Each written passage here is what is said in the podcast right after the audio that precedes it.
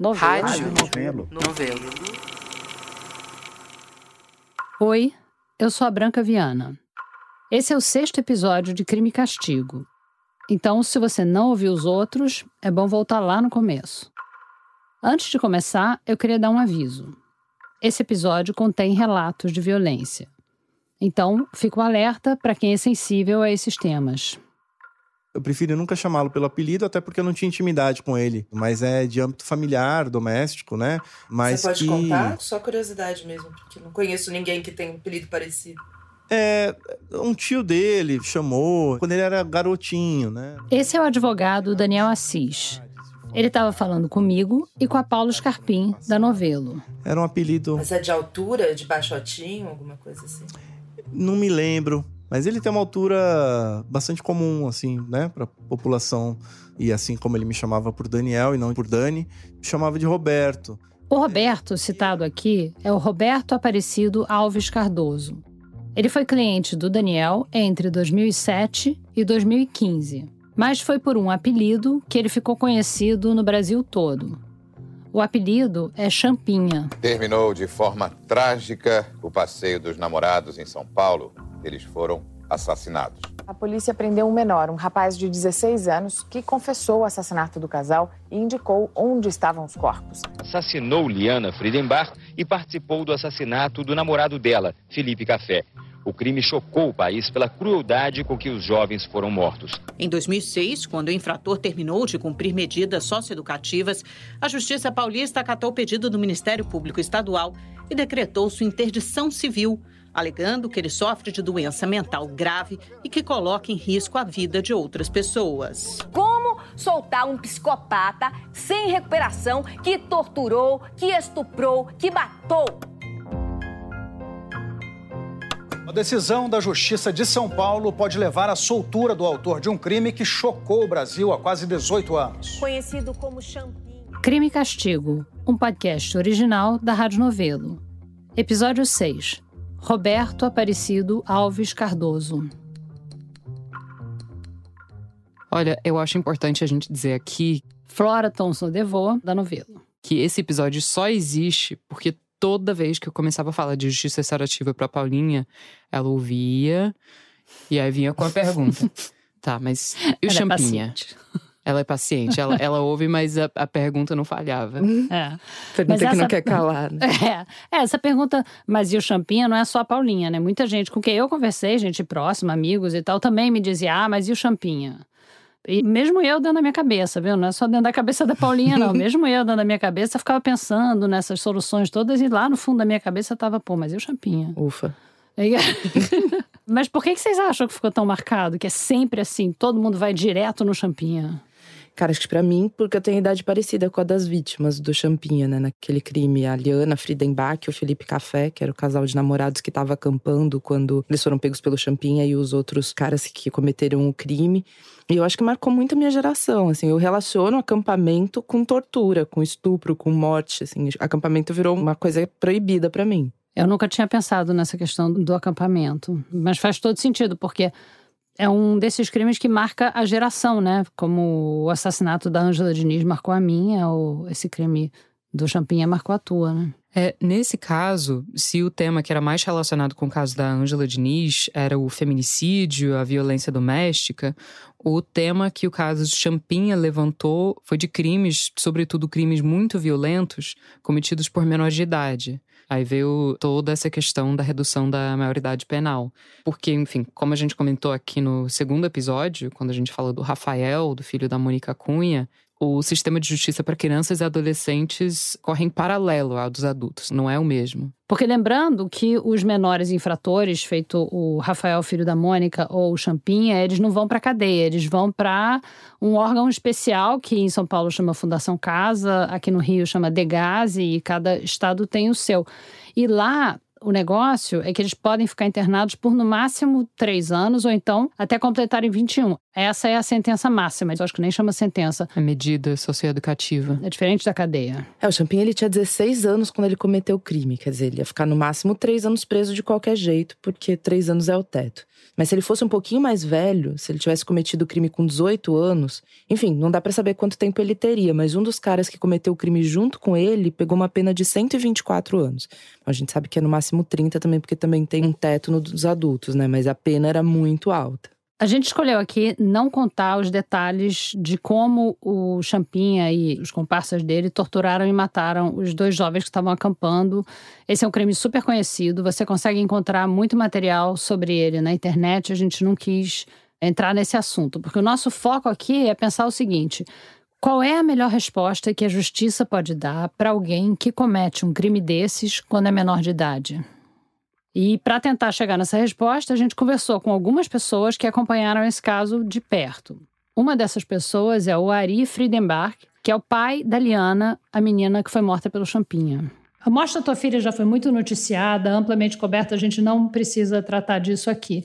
O que a gente queria saber era, do teu ponto de vista, o que, que você achou das consequências para os criminosos, né? Porque eles foram encontrados, eles foram julgados, foram condenados e foram presos, né? Pegaram penas bastante altas. E o que, que ficou disso para você nessas três posições, como pai, como advogado e como político? Porque depois você entrou na política, né? Bom, uh, vamos por partes. Então, são vários aspectos. Primeiro, como pai.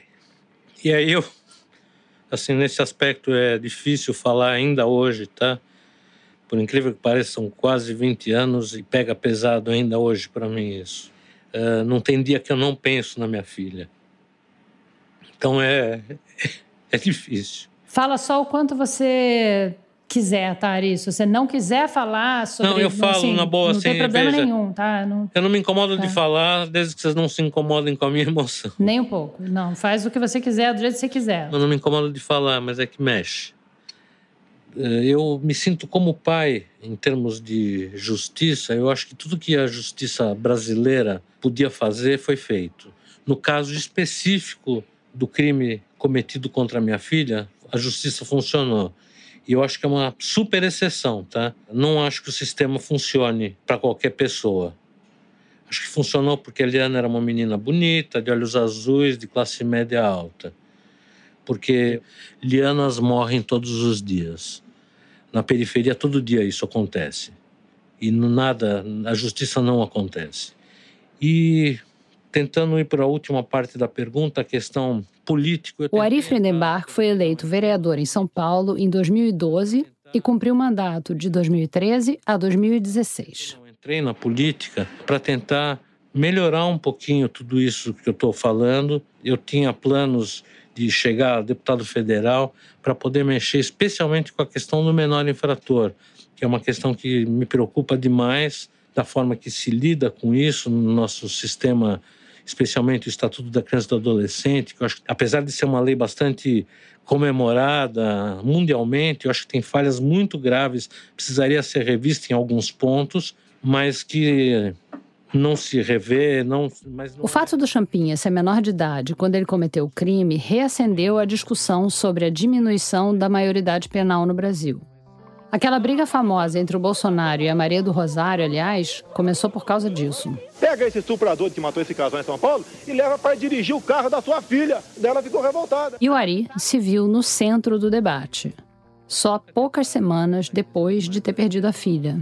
Uh, veja, antes de acontecer essa história com minha família, eu nunca nem tinha parado para pensar nessa questão. Não era uma, não é da minha área jurídica. Eu sou advogado civil. Uh, depois que aconteceu o crime, num primeiro momento, eu fui cooptado por políticos malandros de Brasília que logo me levaram para Brasília para eu apoiar a ideia da redução da maioridade penal. Como é que foi esse contato? eu, logo depois do crime, fui convidado para ir para Brasília e fui pelas mãos do senador Magno Malta, aquele maluco lá do Espírito Santo. Para quem não conhece ou não está ligando o nome à pessoa, o Magno Malta foi senador de 2003 a 2019. Ele também é pastor evangélico e cantor. Mas ele ganhou um espaço especial na mídia durante a campanha do Bolsonaro para a presidência. Chegou a ser cotado para vice e tudo. No Malta, me levou lá e. Senhor presidente. Dez minutos depois que eu cheguei no gabinete dele, ele me pegou pelas mãos, literalmente, falou: Vamos à mesa da presidência do Senado protocolar uma proposta de emenda constitucional com o nome da sua filha. E eu fiquei super emocionado, que imagina você, né, ter uma proposta de emenda constitucional com o nome da sua filha. A presença do doutor Ari nessa casa, pai da jovem Liana. Eu fiquei super honrado, só que eu não tenho a menor ideia do que constava daquela proposta de emenda constitucional. Cumprimento o senhor Ari em nome do meu partido e desse parlamento por estar se tornando símbolo dessa luta. E aquela proposta dele propunha de reduzir a idade penal para 12 anos. E eu estava lá, entendeu? Como o homem da propaganda da redução da idade penal para 12 anos naquele momento. E naquele momento de choque, eu estava, sei lá, talvez duas semanas após a morte da minha filha, eu estava lá apoiando essa ideia. E num primeiro momento estava achando que era esse o caminho mesmo. E aí comecei a dar um milhão de entrevistas, comecei a ser procurado por toda a imprensa, né? Assim, veio um turbilhão de emoções, de questionamentos. O Ari ficou preocupado e decidiu estudar o assunto mais a fundo. Comecei a debater com psicólogos, psiquiatras, eh, juristas, criminalistas. E aí eu comecei realmente a me aprofundar seriamente, e aí comecei a ver que não era esse o caminho. E aí eu mudei completamente de posicionamento. Para começar, o Ari tomou consciência dos vários problemas do sistema penitenciário brasileiro. A nossa justiça funciona? Não, nossa justiça não funciona, porque eles podem ficar 30 anos presos e vão sair, obviamente, piores do que entraram. O nosso sistema é uma coisa dantesca, né? A gente não tem uma prisão, a gente tem masmorras no Brasil, né? Ninguém sai recuperado do nosso sistema prisional. E isso é gravíssimo, gravíssimo. Só que essa mudança de lado teve uma consequência inesperada para o Ari. Com isso, ele passou a frustrar as expectativas de quem estava vendo ele como um aliado na luta por penas mais rígidas para os menores infratores. Isso me custou muito sangue, suor e lágrimas, porque as pessoas acham que é uma aberração eu, tendo passado o que eu passei, ser contra a redução da maioridade penal. Tomei muita porrada por causa disso, mas eu sou realmente radicalmente contra a redução da maioridade penal. Acho uma enorme aberração. A experiência mundial mostra de que isso não é solução. Tá? Muitos países reduziram e depois voltaram atrás porque ficou claramente demonstrado de que isso não reduz a violência entre menores de idade. Depois de mergulhar fundo no tema, o Ari chegou a uma proposta para o encaminhamento dos menores infratores. Eu construí um projeto muito sólido com todo esse monte de informações de profissionais que, na verdade, pega cada caso individual e vê a consciência do menor que cometeu o crime, a sua idade, as condições familiares, ou seja, individualiza o caso para poder buscar a punição adequada.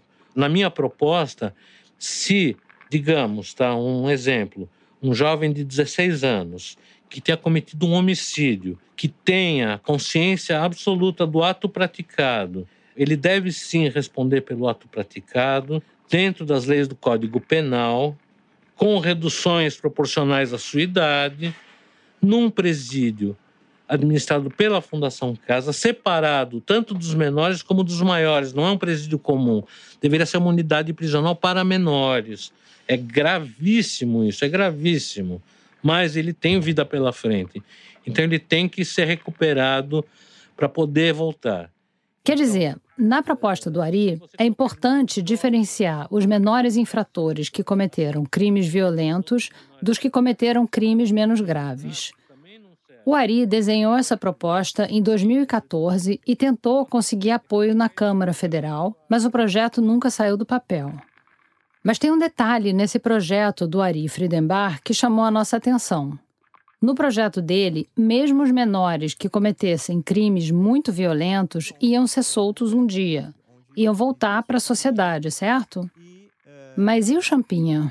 Quando o Roberto completou três anos e meio de internação na FEBEM barra Fundação Caso, ele tem uma fuga facilitada Aqui é, de novo, o Daniel Assis, que atuou como defensor do Champinha.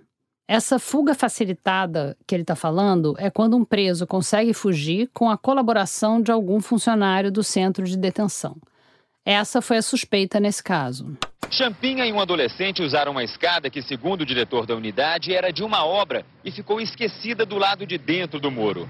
Às seis da tarde dessa quarta-feira não havia nenhum monitor e nenhum vigia de muralha prestando atenção nos dois.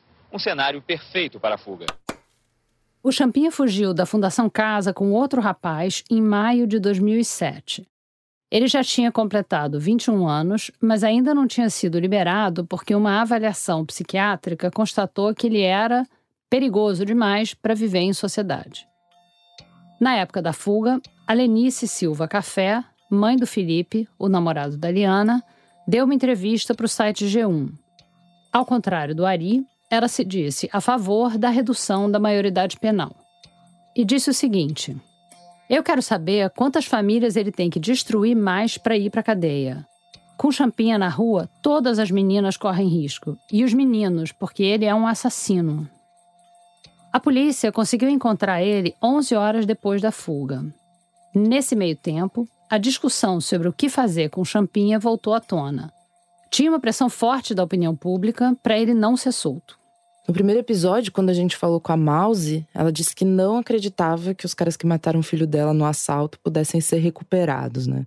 Parece que nesses casos com requintes de crueldade, eles acabam pondo em xeque a ideia que todo crime pode ser tratado pela restauração, né, sem encarceramento. Não, pensando só dentro da justiça tradicional brasileira, o que diferencia as penas dos presos, enfim, não tem nenhuma diferença de tratamento, é o mesmo castigo para todo mundo, assim, só o que é diferente é o tempo que cada um precisa passar dentro da cadeia. Só que no caso da justiça para menores infratores, enfim, sistema socioeducativo, esse prazo tem um teto, né? De até três anos. A gente está falando de 2022, o Champinha não vive em liberdade há 18 anos. Quer dizer, como ele foi preso aos 17, logo depois do crime, ele já passou mais tempo da vida dele preso do que solto. E se ele está lá há mais de 18 anos, isso é raro até no sistema dos adultos, é raro que alguém fique mais de 18 anos preso, porque a pena máxima no país é 30 anos, mas tem um monte de atenuante. E se o preso tiver bom comportamento no primeiro terço da pena, ele pode passar para regime semiaberto, para condicional e tal. Então, é difícil a pessoa ficar 18 anos preso, como ele está. Só que é aí, nesse momento da fuga da FEBEM, que o caso do Champinha muda de figura, né? Agora o debate não é mais só sobre maioridade penal no Brasil. Quer dizer, uma proposta de mudança de legislação que passaria a valer para os outros casos futuros. É sobre o que fazer com o próprio Champinha. Ele já tem 21 anos, né? Quando ele foge, ele pode ser posto em liberdade. É nesse momento, quando ele faz 21 anos, que é instaurado um novo processo. No caso, um processo de interdição civil com internação psiquiátrica.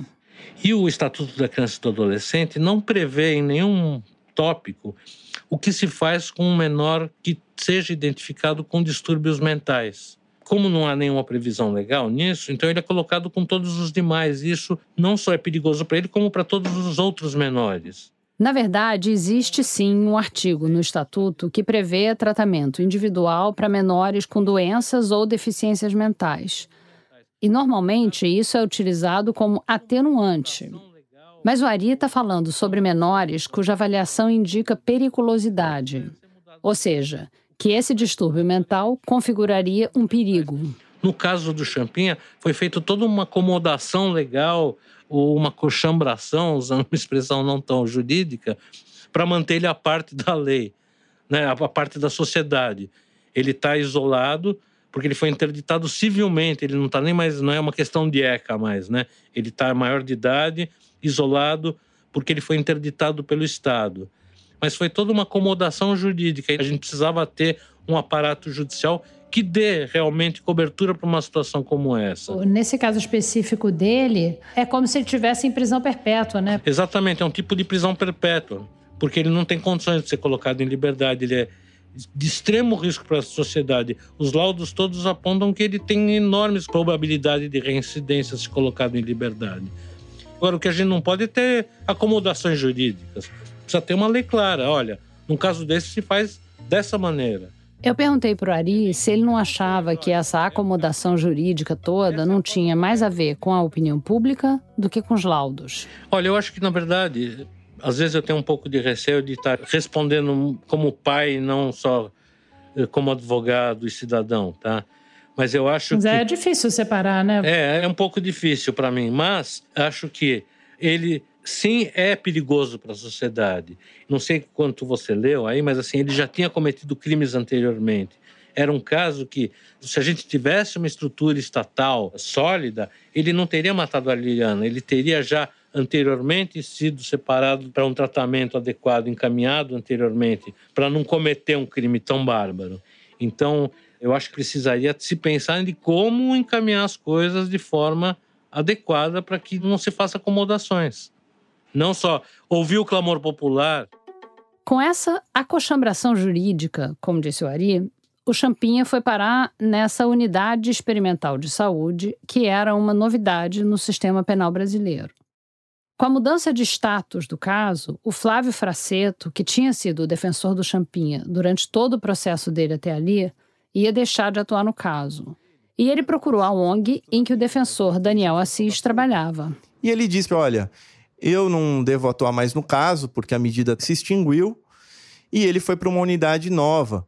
Então, se você tiver interesse na defesa dos direitos dele. O Daniel topou o desafio e o defensor Fraceto propôs então de levar ele para uma visita à unidade experimental de saúde para se encontrar com o Champinha pela primeira vez. As portas de entrada necessariamente como uma penitenciária, não é? Com trancas, cadeados enormes, três, quatro portas e agentes penitenciários para abri-las e fechá-las. A unidade experimental de saúde fica na Vila Maria, zona norte de São Paulo, encostada na marginal Tietê. O que me chamou muito a atenção, muito, é que, mesmo diante dessa familiaridade com as unidades da FEBEM, eu nunca havia visto uma unidade como aquela. Uma unidade completamente asséptica, sem uma mosca morta no chão, sem uma bituca de cigarro, sem paredes sujas, banheiros não utilizados ainda e uma unidade com uma área grande para a quantidade de jovens que era prevista. E, sobretudo, uma unidade que, da noite para o dia, se propôs a mudar seu público na prática, sem estar isso descrito numa norma, num ato administrativo do governo do estado, dizendo: olha, agora ela muda de finalidade, de público-alvo e tudo mais. Essa unidade era destinada a rapazes que precisariam de um acompanhamento de saúde mental ainda que tenha sido, portanto, criada assim, foi inaugurada a partir da entrada do Roberto. Não havia nenhum jovem lá. Ele já era adulto, não mais cumpria medida socioeducativa, mas ela foi utilizada para contê-lo. Afinal, o clamor público pedia sempre um novo lugar e uma nova modalidade punitiva de contenção de um jovem como ele. Quer dizer, a unidade foi criada especialmente para atender o Champinha, não tinha e continua não tendo nenhum outro lugar como aquele. É um caso único no Brasil no tratamento de jovens infratores. Um espaço que mistura características de penitenciária com hospital psiquiátrico. Policiais militares na porta e, ao mesmo tempo, uma ideia de humanização do cuidado, com casas com quarto, sala, cozinha. É... Foi numa casa dessas que o Daniel encontrou o Champinha pela primeira vez. Então a gente chega na quadra, encontra Roberto e família e vai para a casinha onde ele estava há alguns dias e onde ele ficou, né? Então, chegamos lá e o Flávio nos fez a ponte, a mediação, gerando um voto de confiança, né? Dada a delicadeza do caso. E a partir daí eu passei a visitá-lo uma vez ao mês, pelo menos, ao longo dos cinco, seis anos de contato com ele. Quando você foi lá, ele estava sozinho ainda ou os outros jovens já tinham chegado também? Estava sozinho. Eu tinha ido 20 dias, acho, depois que ele chegou e ainda estava só. Ele continuou numa casa sozinho ou tem outras pessoas que moram na mesma casa? Então, são cinco casas, cada uma, a princípio, abrigaria seis a oito jovens. E pela unidade experimental, no fim das contas, quando ela mudou a sua finalidade, por lá passaram até hoje cerca de 13, 15 jovens no máximo. Ou seja, ó, média de menos de um por ano, né? E aí, aos poucos, foram trocando. O Roberto é o, único, é o primeiro que entrou e quem hoje ainda está lá, né? Eu acho que hoje tem cinco, cinco ou seis. A unidade foi inaugurada para abrigar até 40 jovens de uma vez. E o Daniel tá falando aqui pra gente que no máximo 15 passaram por lá no total, desde que o Champinha chegou em 2007. Será que nesses anos todos, só 15 jovens no estado de São Paulo inteiro precisaram de acompanhamento de saúde mental? Eu perguntei para o Daniel qual era o diagnóstico que justificava a permanência do Champinha naquele espaço. O Roberto teve quatro diagnósticos atribuídos a si: de retardo mental leve para moderado, distúrbio dissocial, transtorno de personalidade antissocial, mas nada disso se sustenta na nossa narrativa de defesa. Durante toda a internação dele, na verdade, tem que haver avaliações psiquiátricas para ratificar a internação, né? Ou para dizer, olha, não precisa mais, né? Agora vários começaram a surgir de 2010 para cá, dizendo, olha, ele não tem nada, não tem um tratamento medicamentoso que funcione, trata-se aí de uma privação sociocultural. Não, privação sociocultural. O que, é que, que é isso? A privação sociocultural a que eles se referiam, os peritos, era um estado de vida de baixíssimo acesso às políticas públicas, com o que a gente concordava, e é fato. Milhões de jovens periféricos passam por isso. E, em função disso, tem um cotidiano muito precário, por vezes promíscuo, segundo eles, né? Entre o que lhe faria bem e o que não lhe faria bem, os efeitos das suas escolhas, as companhias que ele tinha e a falta de bens, dinheiro, lazer. Como o Daniel mesmo disse, milhões de jovens brasileiros crescem então sob privação sociocultural. E a gente não tem milhões de champinhas.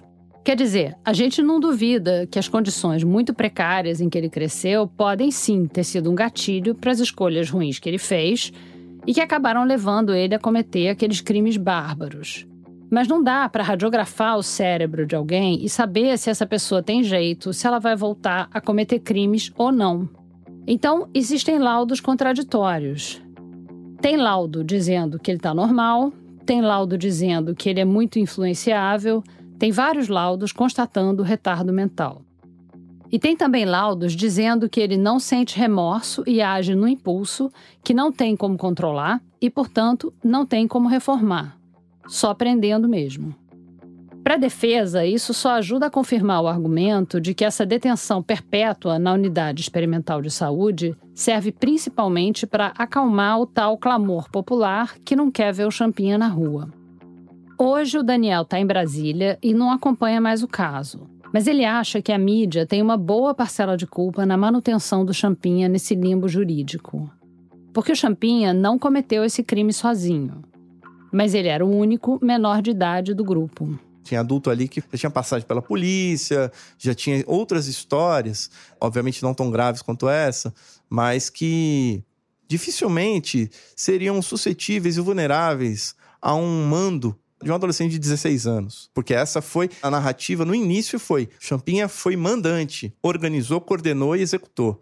Né? Quer dizer, tudo isso foi determinante para essa história do Roberto, de modo que o Roberto foi elevado não é, a um personagem algoz da sociedade de bem, ou contra ela. Esses adultos que cometeram o crime junto com ele já foram soltos, né? Ou não? Esses adultos eu não consegui mais mapear. Né? Até uns anos atrás, dos quatro que foram condenados, que eu me lembre, três haviam progredido de regime. Depois eu não sei.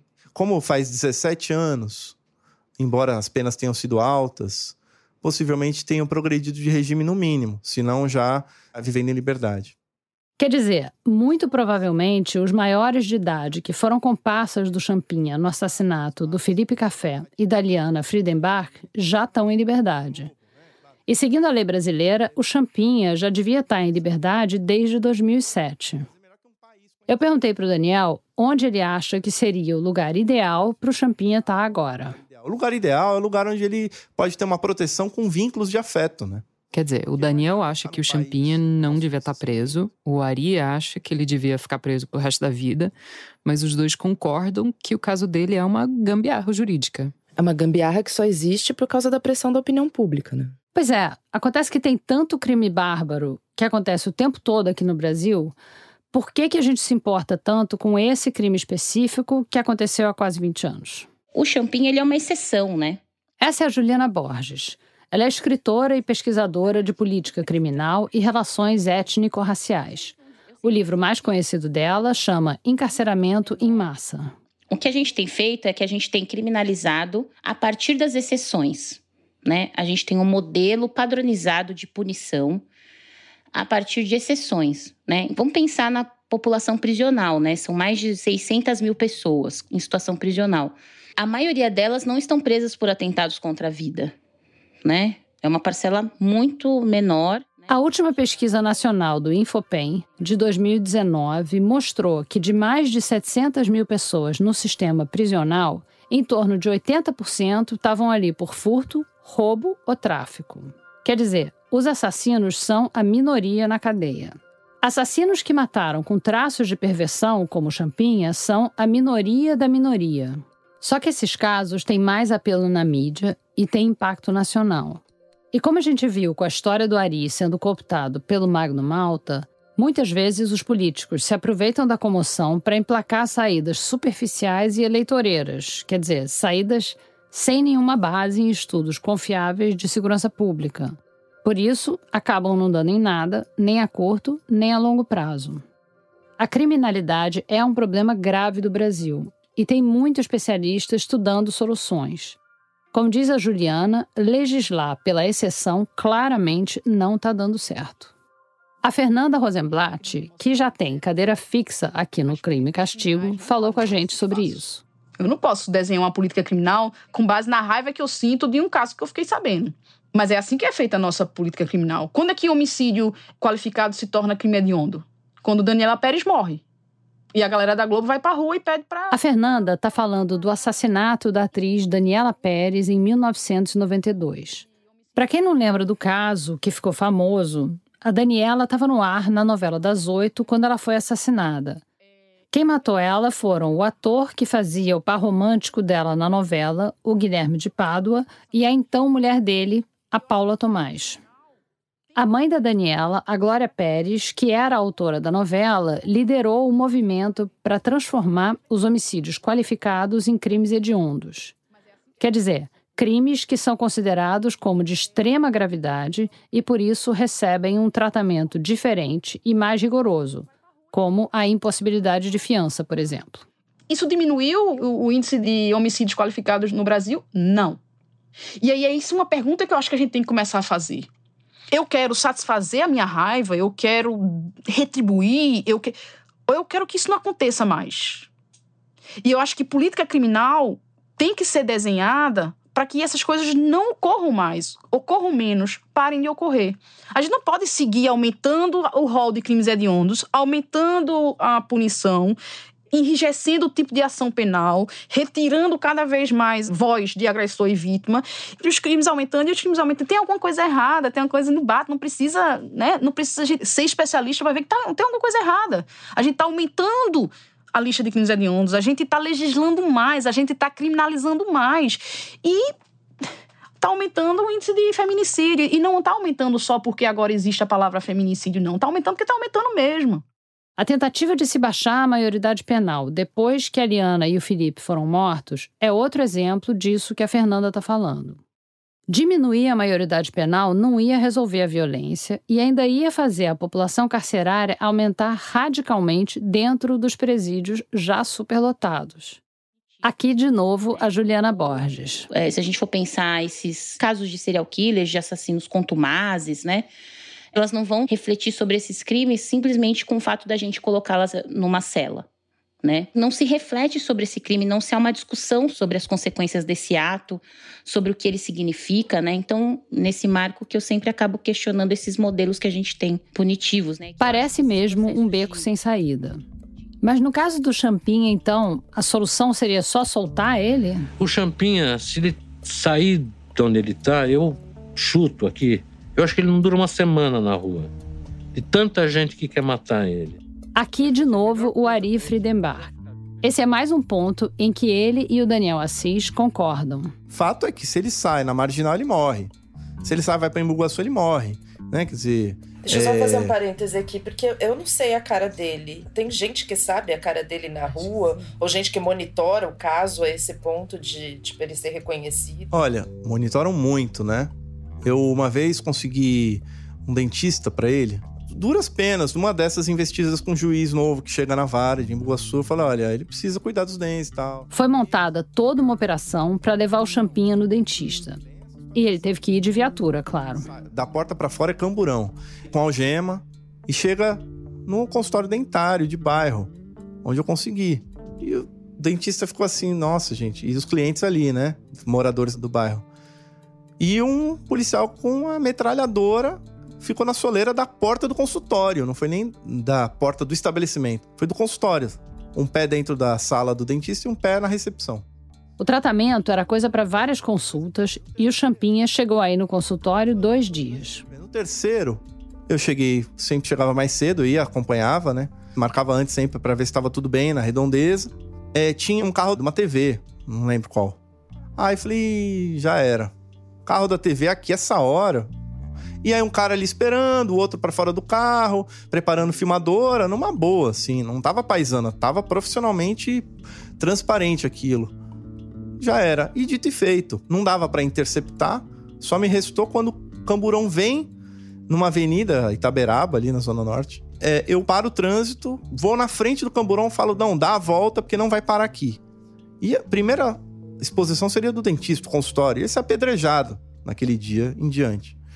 E não ia dar certo o atendimento, não ia ter condição nenhuma.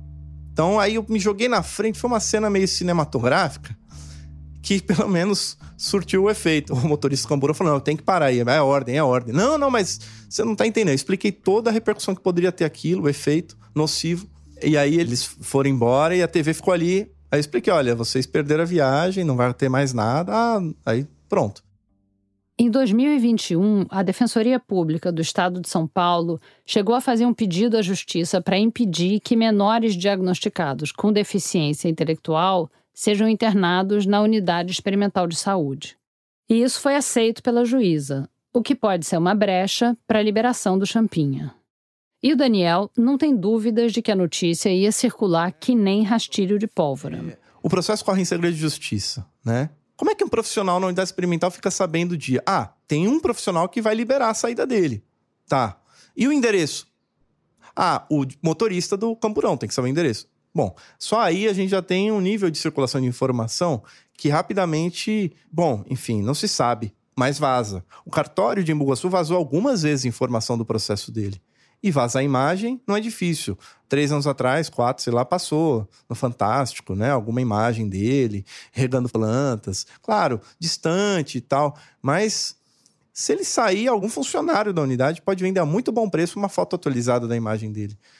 Então não é difícil, né? Quando ele ainda cuidava do caso, o Daniel chegou a fazer um apelo a um ministro do Superior Tribunal de Justiça para que o Champinha tivesse o direito de ser esquecido. É, ele tem direito de não ter imagem veiculada atualizado o tempo todo. É para o próprio processo terapêutico, para o próprio processo de autonomia, de construção de novo projeto de vida.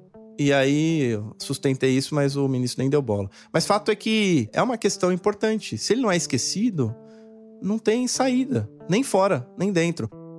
É, e a gente sabe que quem se envolve com o caso a ponto de ter sede de vingança, de estar disposto a ir atrás do Champinha quando ele sai da cadeia, é uma minoria minúscula, né? A maior parte do público faz juízo de valor, claro, mas acaba consumindo esses casos quase como um entretenimento. Ou tipo um exercício moral. Como assim? É, esses casos que ficam famosos, eu até escrevi uma matéria sobre isso na Piauí, focado no caso da Elise Matsunaga, que justamente chamava Um Crime Célebre, era esse o título da matéria eles acabam ajudando a gente a testar as ideias que a gente tem do que é crime, do que é justiça. Que nem o que a gente está fazendo aqui no Crime é Castigo. Exato. É, a gente sabe que é difícil falar só no plano teórico, né? Na letra fria da lei. Quando cada caso ganha corpo, nome, voz, fica mais fácil da gente entender a complexidade de tudo, né? É, e no fim, é isso que a justiça restaurativa propõe, né? Quer dizer, olhar caso a caso. Né? Que eu acho que esses processos de restauração, de reparação, eles minimamente vão fazer com que as partes sejam escutadas, né? De alguma maneira, eu acho que a diferença entre um modelo punitivo e um modelo restaurativo é que um modelo punitivo ele vai buscar a culpa e um modelo restaurativo ele vai buscar a cura, né? Aqui de novo a Juliana Borges. E sim, é esse olhar para quem está sofrendo, para a cura, para a reparação, que foi o que fez a gente se encantar com a justiça restaurativa. Só que lembra, para acontecer o círculo restaurativo, todos os lados têm que querer. Eu nunca vi de frente nenhum dos criminosos e nem o Champinha. Eu não os vi na frente e não quero nunca ver. Porque se eu ver, eu acho que talvez a minha atitude não seja a melhor possível. Uhum. Entendeu? Assim, eu, eu não sei, tá? Eu tô supondo. Eu acho que eu vou ali no pescoço do cara. Eu não sei, pode ser que não, pode ser que eu ficasse com medo, eu não sei qual seria a minha reação. Do medo ao ódio, tudo pode acontecer. Mas eu realmente não sei. Pode ser que eu não, realmente estou supondo. Eu nunca me vi e não quero me ver nessa situação. Não seria nada que fosse trazer alguma coisa de bom para você, né? Mas de, na, exatamente, é, nada então, de bom iria me trazer. Eu não tenho essa curiosidade. Oh, por que, que você fez isso? Quero que você se foda. Eu acho que assim, a melhor coisa para ele, se ele quiser ficar vivo, é ficar preso. Mas assim, eu não posso. Assim, porque da minha cabeça, talvez para alguns de idiota, eu, se eu matar o Champinha, eu sou um, outro Champinha. Eu sou, eu, eu sou tão bandido quanto. Entendeu? É olho por olho, dente por dente, sabe? Você é um lixo igual. Na minha cabeça é isso. O Ari não quer ficar de frente com Champinha. E nem dentro da mesma família tem consenso. Tipo, a, Olivia, irmã do Alex Schumacher, aqui do episódio 1, ela queria ter a chance de falar com os assassinos do irmão. E a Mouse, que era a mãe do Alex, não quer. Quer dizer, a justiça restaurativa tá longe de ser uma solução one size fits all, quer dizer, um tamanho único, serve para todo mundo, né? E além de todos esses fatores de subjetividade, de complexidade, tanto das vítimas quanto dos ofensores e também dos próprios facilitadores, como a gente viu aqui no episódio passado, tem a questão do volume, né, do número, da massa de gente, né? Eu tenho muita dificuldade de imaginar como seria a justiça restaurativa aplicada como regra aqui no Brasil. É, vendo aqui no relatório de 2021 do CNJ, que é o Conselho Nacional de Justiça, só em 2020 foram quase 2 milhões de novos casos criminais. Nossa. Nossa, 2 milhões de novos casos, né? Nossa Fora os que já Senhora. estavam tramitando. É. É, mas dá pra imaginar que uma justiça nos moldes restaurativos seria mais prática se os tribunais não tivessem abarrotados de gente indo presa por coisas menos graves, né? Se a gente for pensar no universo de pessoas que estão presas por roubo, né, que no sistema prisional em geral isso representa 23% mais ou menos, né, das pessoas que estão em situação prisional, estão presas por furto e roubo. Grande parte está presa por furto. né? Então assim, por que que essas pessoas que não atentaram à vida de ninguém têm que responder no sistema prisional? Por que não pode ser um sistema alternativo, né? E aí tem o caso de um tipo de crime que enche as prisões brasileiras. Os crimes relacionados a drogas. que no caso de mulheres, né, 60% delas estão presas por associação ou por tráfico. É a segunda tipificação responsável pelo aprisionamento de homens no Brasil, né? A gente precisa questionar o sistema de leis e a gente começa a questionar a que tem servido as prisões, assim, né?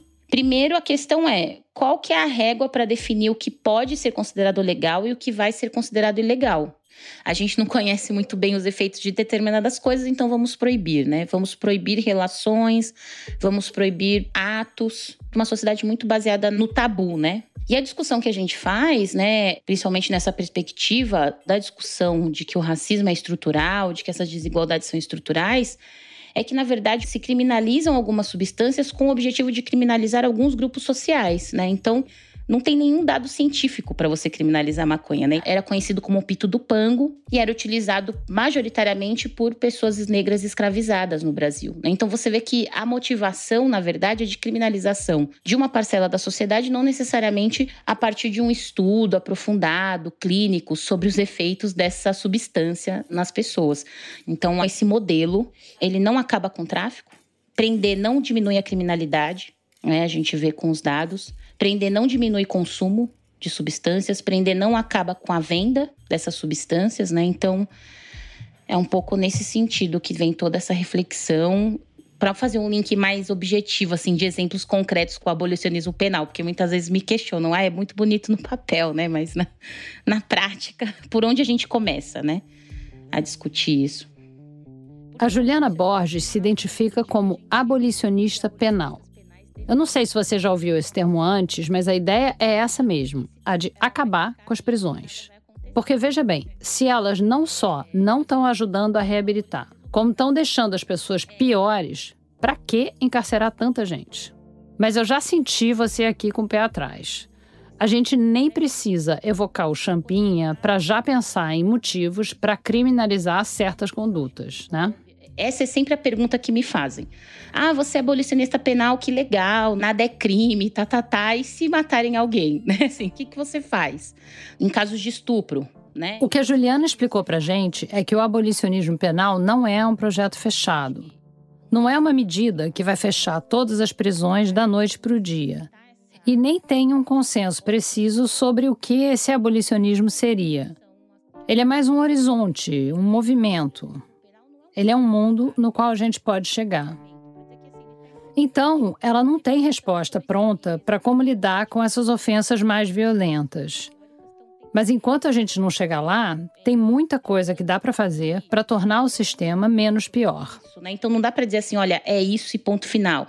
Não, se existir um homicídio, a gente vai resolver desse jeito, né? E, e vai estar tá tudo certo. Porque a, uma das propostas do abolicionismo penal é justamente que a gente precisa horizontalizar mais os nossos processos. Então, hoje a gente tem uma justiça criminal que é altamente vertical, com operadores do direito muitas vezes que não têm relação com as populações que são afetadas por essa política. E o abolicionismo penal, ele vai propor um processo alternativo que significa envolver mais as comunidades. Então a gente vai ter mesmo que, ah, não dá para avaliar caso a caso, né? Por que que não dá? Né? Porque cada caso tem suas nuances. Então as soluções também vão ser diferentes. Acho que a gente tentar padronizar faz com que a gente escute menos ofensores, escute menos ofendidos e com isso a gente acaba aprofundando esses conflitos e não resolvendo. O abolicionismo seria um jeito não de ignorar danos, mas de restaurar de fato. Porque o abolicionismo penal, muita gente acha que abolicionistas penais defendem que uma pessoa comete um ato ilícito, ela vai ficar livre e nada vai acontecer. E eu sempre digo que o abolicionismo penal. É por causa do termo, né? É. O termo abolicionismo penal, você diz, bom, abolicionismo penal quer acabar com as cadeias. E aí o pensamento seguinte é: bom, o que, que a gente faz? É, exatamente. E aí a gente sempre fala: não, existe responsabilização, né? Existe responsabilização, reparação, restauração. Né? Esses são processos importantes e fundamentais no abolicionismo penal. Né? Então, não significa que ah, uma pessoa furtou algo de outra. Né? Então, houve um ofensor e um ofendido. Não significa que a gente vai solucionar isso dizendo: ah, não, foi só um furto, deixa para lá, né? Vamos seguir a vida, não é isso. Vai haver uma responsabilização, mas essa responsabilização não precisa ser a prisão.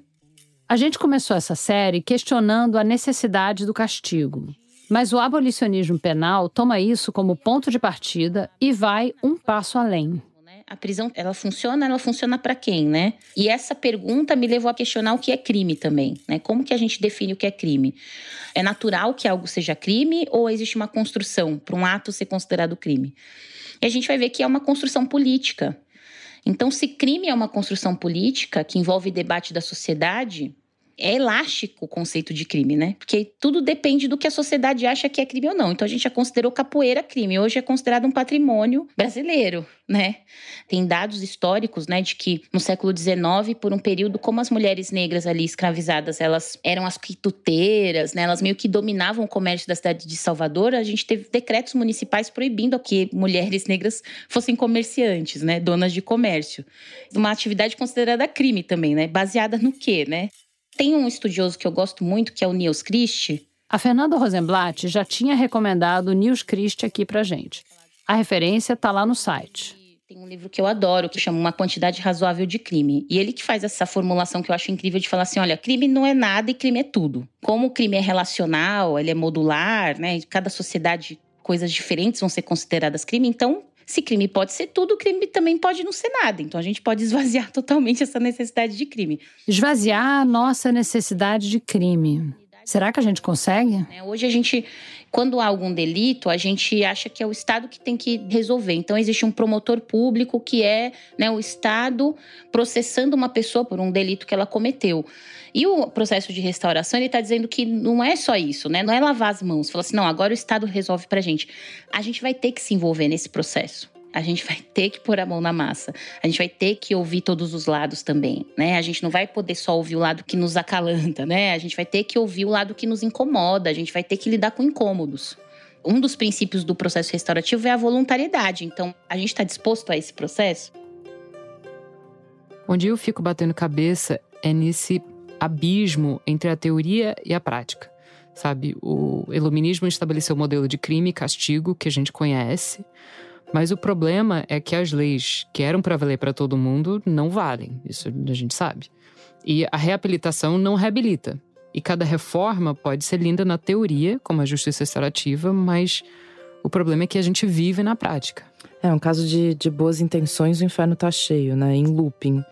Ou nem isso, né? Porque teve muitos usos do sistema prisional que foram motivados pelo racismo, pelo machismo, tudo que você possa imaginar. É, e a questão que a gente viu é que com essa última tentativa de reforma que a gente vem olhando, a da justiça restaurativa, a gente tem umas pseudociências, uns misticismos que vão embaralhando a percepção pública do negócio. E aí eu fico me perguntando assim: se já está dando essa confusão toda na prática, será que a teoria tem alguma chance de dar certo?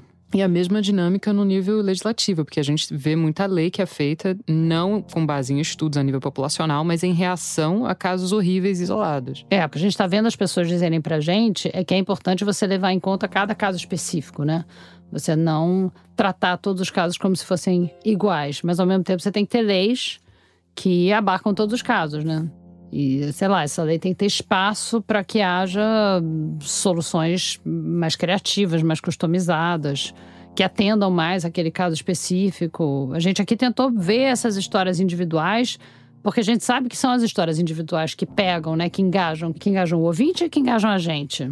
Mas tem as verdades que são verdades individuais e tem as verdades que são coletivas. A verdade coletiva é que a gente está num país com centenas de milhares de pessoas presas, uma das populações carcerárias maiores do mundo, num sistema que tem muito de herança da escravidão, onde tanto o crime quanto o castigo atingem principalmente pessoas pretas e pobres, e enquanto isso, o discurso nacional fala do champinha. É, e ao mesmo tempo, isso não invalida a dor de quem perdeu uma pessoa assassinada, por exemplo. Né? Eu fico com a sensação de que a gente precisava daqueles óculos bifocais, sabe? De conseguir enxergar os casos com todas as nuances num plano um quadro maior, estrutural ao mesmo tempo. E dá para pensar numa solução que contemplasse isso. Se várias coisas fossem descriminalizadas, como, enfim, drogas, isso já tira um monte de gente do sistema. Com certeza. Furtos poderiam ser tratados de um jeito que não há prisão. Pá, tá assim, mais um monte de gente que deixa de sobrecarregar o sistema.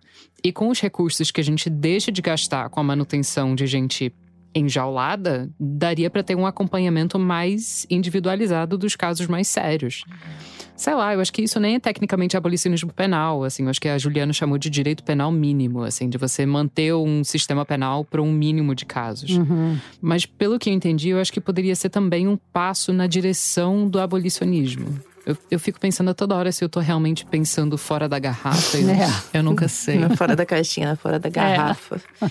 A gente podia tentar pensar de uma perspectiva restaurativista, assim quais são os danos com os quais a gente está vivendo até hoje. O que, que a gente tem a ganhar ao nomear, dar nome para esses danos, ao encarar esses danos.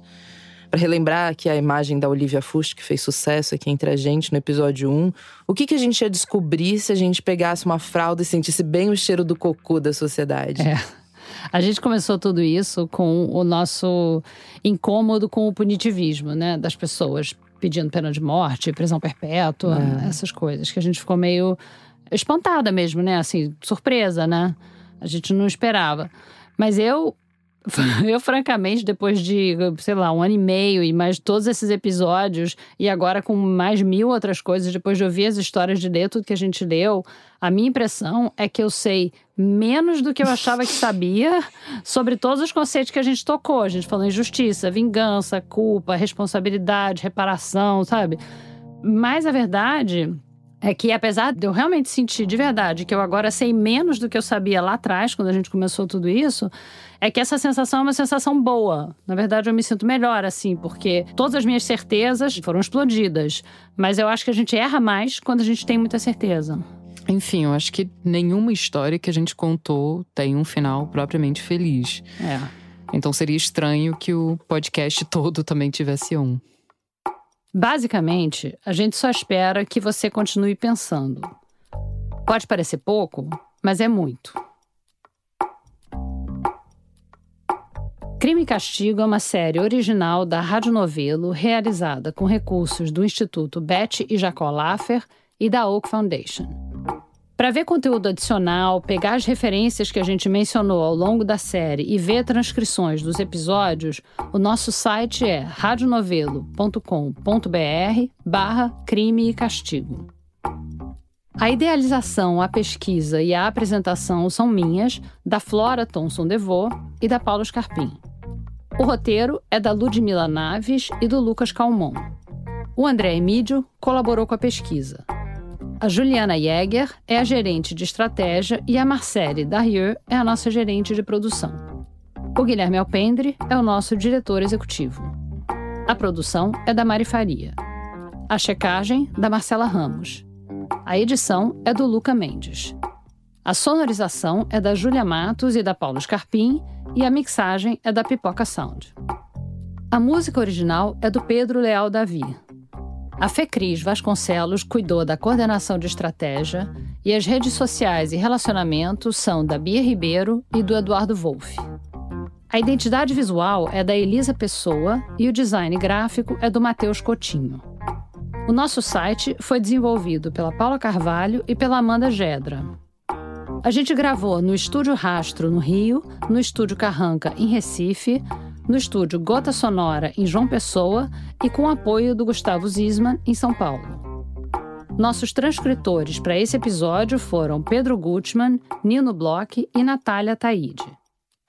Agradecimentos especiais para Júlio Barroso, Grazi Gomes, Egberto Penido, Leoberto Bracher, Ana Karine Almeida, Bruna Angotti e todos os nossos entrevistados que compartilharam suas histórias e perspectivas com a gente.